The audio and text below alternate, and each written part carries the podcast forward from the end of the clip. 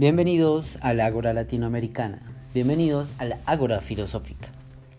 El día de hoy vamos con Santo Tomás de Aquino o Tomás de Aquino. Tomás de Aquino nace en Rocaseca, Italia, en el año 1225. Desde muy joven empieza a trabajar, eh, o bueno, empieza a estudiar mejor en la Universidad de Nápoles. Después va a seguir sus estudios en París, en Colonia, en Alemania y en sus viajes conoce a un dominico, bueno, él se hace dominico y conoce a, Alberto Magno. ¿Sí? Uno de los filósofos que también van a ser muy importantes en la Edad Media y va a causar una impresión muy fuerte en Santo Tomás de Aquino. En 1273 dicen que Santo Tomás perdió en cierta medida la razón y empezó a hablar y a decir que ya, bueno, ya nada tenía sentido, que, que todo lo que él había escrito era pura mentira, y en pocas palabras, y lo dicen así, era hablar paja. Eh, esa, al parecer esa, esa, expresión viene del mismo Santo Tomás. Eh, ya después de, de algunos años, en el año 1323, la Iglesia, el Vaticano, lo hace un santo. Bien, al parecer estos son los, la, vida.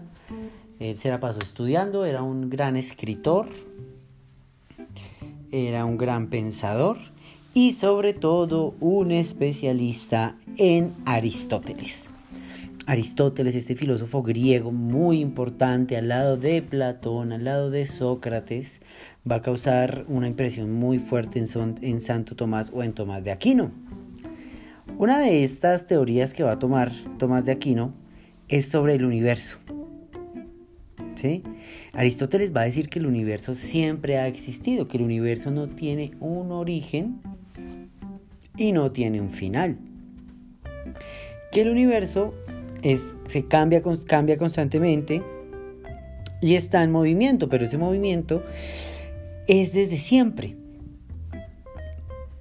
Pues pensémoslo un poco, ¿no? Este infinito, pensemos el infinito, un momento. ¿El infinito tiene límites? No, porque es infinito. Por ejemplo, los números. los números, ¿dónde empiezan y dónde terminan? ¿Ah? Los números no tienen un inicio y no tienen un final. No podemos decir, no, los números inician en tal en tal momento, ah, en el cero, no, porque es que el cero no tiene valor, el cero, no, el cero no es el inicio de los números. Porque está el menos uno, está el menos dos, el uno, el dos, y etcétera. Y al infinito van a dar, como dicen, al infinito y más allá.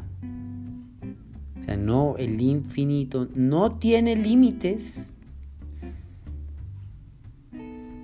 y el infinito y así es el universo el universo siempre ha existido el universo siempre ha tenido nunca ha tenido límites. Y otra cosa nosotros no podemos como seres humanos pensarnos la infinitud de los de los números. Igual no podemos pensar la infinitud del universo. Y entonces él nos empieza a hablar un poco del tiempo de los días. Cada día es en potencia ¿A qué me refiero? Ningún día es al mismo tiempo otro día. Por ejemplo, hoy es día lunes. Mañana es martes. Pero no pueden haber dos días que sean lunes al mismo tiempo o que sea lunes y martes al mismo tiempo. No puede haber un día que sea... O sea, no puede ser lunes y martes al mismo tiempo. Eso es lo que está diciendo Aristóteles. A mí me hace pensar, una vez cuando yo estaba estudiando esto, salí a comprar algo en la tienda y en la tienda había un letrero muy curioso y ahí fue donde yo pude entender esto, lo de que los días no pueden coexistir al mismo tiempo. Entonces había un letrero que yo sé que muchos han visto, muchos y muchas han visto, y el letrero decía, hoy no fío, mañana sí. Ah, entonces tú puedes, tú puedes llegar y decir, ah, entonces mañana sí fía, hoy no. Te vas para tu casa, Vuelves al siguiente día, pero el letrero va a ser el mismo. Hoy no fío, mañana sí. Entonces tú le vas a decir al Señor, bueno, Señor, ahí dice que mañana sí me fía. Y el Señor le va a decir, por eso, mañana. Ah, pero es que yo vine ayer. Yo vine ayer y leí el letrero, entonces supuse que hoy era mañana, ¿no? Él va a decir, no, hoy es hoy. Mañana es mañana. El hoy no puede ser el mañana, ni el mañana puede ser el hoy, ni el, el día anterior puede ser hoy. Es un constante presente. Es decir, hoy es en potencia mañana, pero no es mañana. Entonces, ese letrerito, no sé si está muy enredado, no, no, no, entendámoslo por el letrero. Hoy no fío, mañana sí. Entonces esa es la concepción de tiempo que tiene Aristóteles. ¿Sí? ¿Cuál es el problema? La Biblia. La Biblia para, para, Santo Tomás, o bueno, el dogma cristiano, va a decir, no, no, no, no, no, no, no, no, no, no. El universo tiene un inicio. el universo lo creó Dios. Claro. Después llega otro filósofo, ahorita vamos a contestar lo de la Biblia porque Santo Tomás lo responde. Llega un filósofo, Filopono, Filópono, eh, entonces él llega y dice, bueno, si todo, si, si, el universo es infinito y el ser humano hace parte del infinito, entonces el ser humano es infinito. ¿Cómo se le ocurre a, Santo Tomás decir que el universo es infinito? ¿Cómo se le ocurre? Y Aristóteles, ¿cómo se les ocurre a esta gente decir que el universo es infinito? No, no, no, no, no. Porque si el universo es infinito, habría un número infinito de seres humanos. Y eso es, pues sí, eso sí es, eso es imposible, ¿no? Los humanos no son infinitos aunque están en constante nacimiento, y, pero también están en constante muerte. Y pues podríamos pensar que, bueno, la raza humana no va a vivir para, para siempre, ¿no? O sea, no va a estar para siempre. Hay que también pensar en, en, la finitud de la especie. Entonces ese, ese argumento de Filopono eh, fue muy interesante. Pero Santo Tomás va a decir, oiga, pero es que yo no estoy diciendo, ni Aristóteles está diciendo, ese es el gran aporte de Santo Tomás. Es, no está diciendo que el, que el ser humano sea infinito. El universo sí, pero el ser humano no. El ser humano no es infinito, el ser humano es uno más que tiene un origen y si tiene un origen va a tener un final. Así como cada uno de nosotros tuvo un nacimiento, tendrá pues también la muerte, ¿no? Es algo natural, es un proceso perfectamente natural. Entonces, eh, Santo Tomás va a afirmar, así es la existencia del ser humano y los animales y los demás seres vivos. Tienen un inicio, tienen un nacimiento, pero también van a tener un final, una muerte. Entonces, ahí le está dando media vuelta al argumento del, del otro filósofo, de Filópono, Filópono, que decía que, la teoría de, Aristóteles y la de Santo Tomás no tenía sentido porque los seres humanos no son infinitos. No, no, no, no, no, no. Santo Tomás va a decir, no, póngame cuidado. Nosotros somos finitos y es verdad. La especie humana, la humanidad, no es infinita. Y dice otra cosa. Una cosa es crear el universo y otra cosa es que el universo tuviera principio. Es decir, esto también tiene que ver incluso con, la teoría de Stephen Hopkins, que llegan y le preguntan a Stephen Hopkins, ok, si usted nos está diciendo que el universo inicia en el Big Bang, ¿qué hay antes del universo? Y, y, Stephen Hopkins va a responder algo muy claro. El inicio del universo, ¿qué es? Es el tiempo y es el espacio. Sí, nosotros sabemos que el universo existe cuando se inicia el tiempo y el espacio. Y antes del Big Bang, ¿qué hay? No hay tiempo y espacio. Entonces no hay nada. Y como la nada no se puede pensar, no se puede pensar, no se puede mm, teorizar, entonces dice, no, eso es un ciclo. O sea, antes del Big Bang no hay nada. Antes del Big Bang no hay tiempo y espacio, por lo tanto no, eso no es un origen. Es decir, Stephen Hopkins también pensaba el universo siempre ha existido. ¿Desde cuándo existe el siempre? ¿El infinito dónde empieza? ¿O no, no empieza? El tiempo no tiene límites. El tiempo fluye. Hay una fluidez en el tiempo. El tiempo no es no tiene unos límites marcados según Aristóteles y Santo Tomás, ¿no? Y también Stephen Hopkins no tiene unos límites, sino que son como un círculo, una espiral, en el cual no podemos saber el origen y no podemos saber el final, porque no los tiene. ¿Un círculo tiene final? No. ¿Mm? Entonces ahí está. Son estas imágenes eh, geométricas que nos hacen entender mejor la infinitud del tiempo de la que hablaba Santo Tomás, la que hablaba Aristóteles y en los últimos mm, en las últimas décadas o en, el, nuestra época habla ese señor Stephen Hopkins, uno de los científicos eh, más importantes ¿no? de, de, la actualidad. Bueno, ya murió, pero por ahí también hay una película que, vale la pena que vean, que es la, la teoría del todo para que vean un poco lo que hablaba Stephen Hopkins, un, científico, un genio. Entonces la pregunta es, ¿hay algo fuera del tiempo? Los tres apuntan a eso. Aristóteles, Santo Tomás y Stephen Hopkins. ¿Hay algo que podamos pensar que esté fuera del tiempo? No. Y es que no nos alcanza la, nuestra cabecita de seres humanos, nuestra, ni siquiera nuestra imaginación. Tratemos de imaginarnos algo que esté fuera del tiempo. Nada. Es imposible pensarnos algo fuera del tiempo, algo extratemporal, es imposible. Entonces, ¿qué nos va a decir eh, Santo Tomás con una analogía muy interesante? Llega y dice, nosotros podemos ver, hagan de cuenta que hay alguien caminando en la playa y deja una huella. Nosotros podemos ver, supongamos esa huella es eterna, así como el tiempo. Sabemos cuándo se hizo esa huella. No, no vimos nunca a la persona que la hizo, que puso esa huella ahí. Ese sería Dios. Pero la huella está ahí. Y nuestra realidad es esa huella.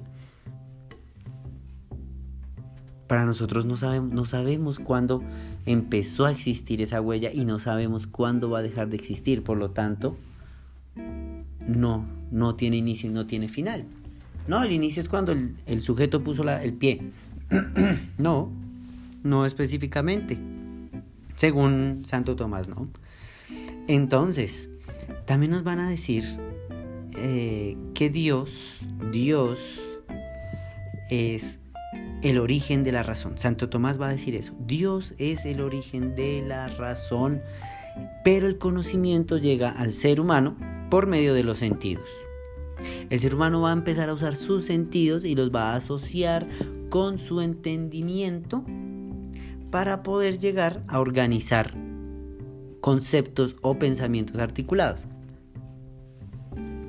Ahora, ¿qué nos va a decir Santo Tomás? Recordemos que es un filósofo cristiano, que es un santo.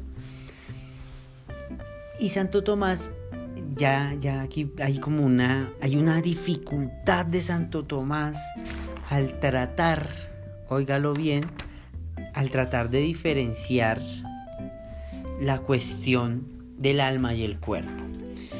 Como filósofo cristiano católico, él va a hablar de las almas como tal, como de las almas como separadas del cuerpo. Y él va a decir, las almas fuera del cuerpo, o sea, sin cuerpo, los ángeles y Dios también tienen conocimiento, pero no necesitan de los sentidos para entender las cosas porque ellos ya captan las ideas puras de una vez. Entonces, si se dan cuenta que hay una unión no solamente de Aristóteles, sino también hay un poquito de platonismo.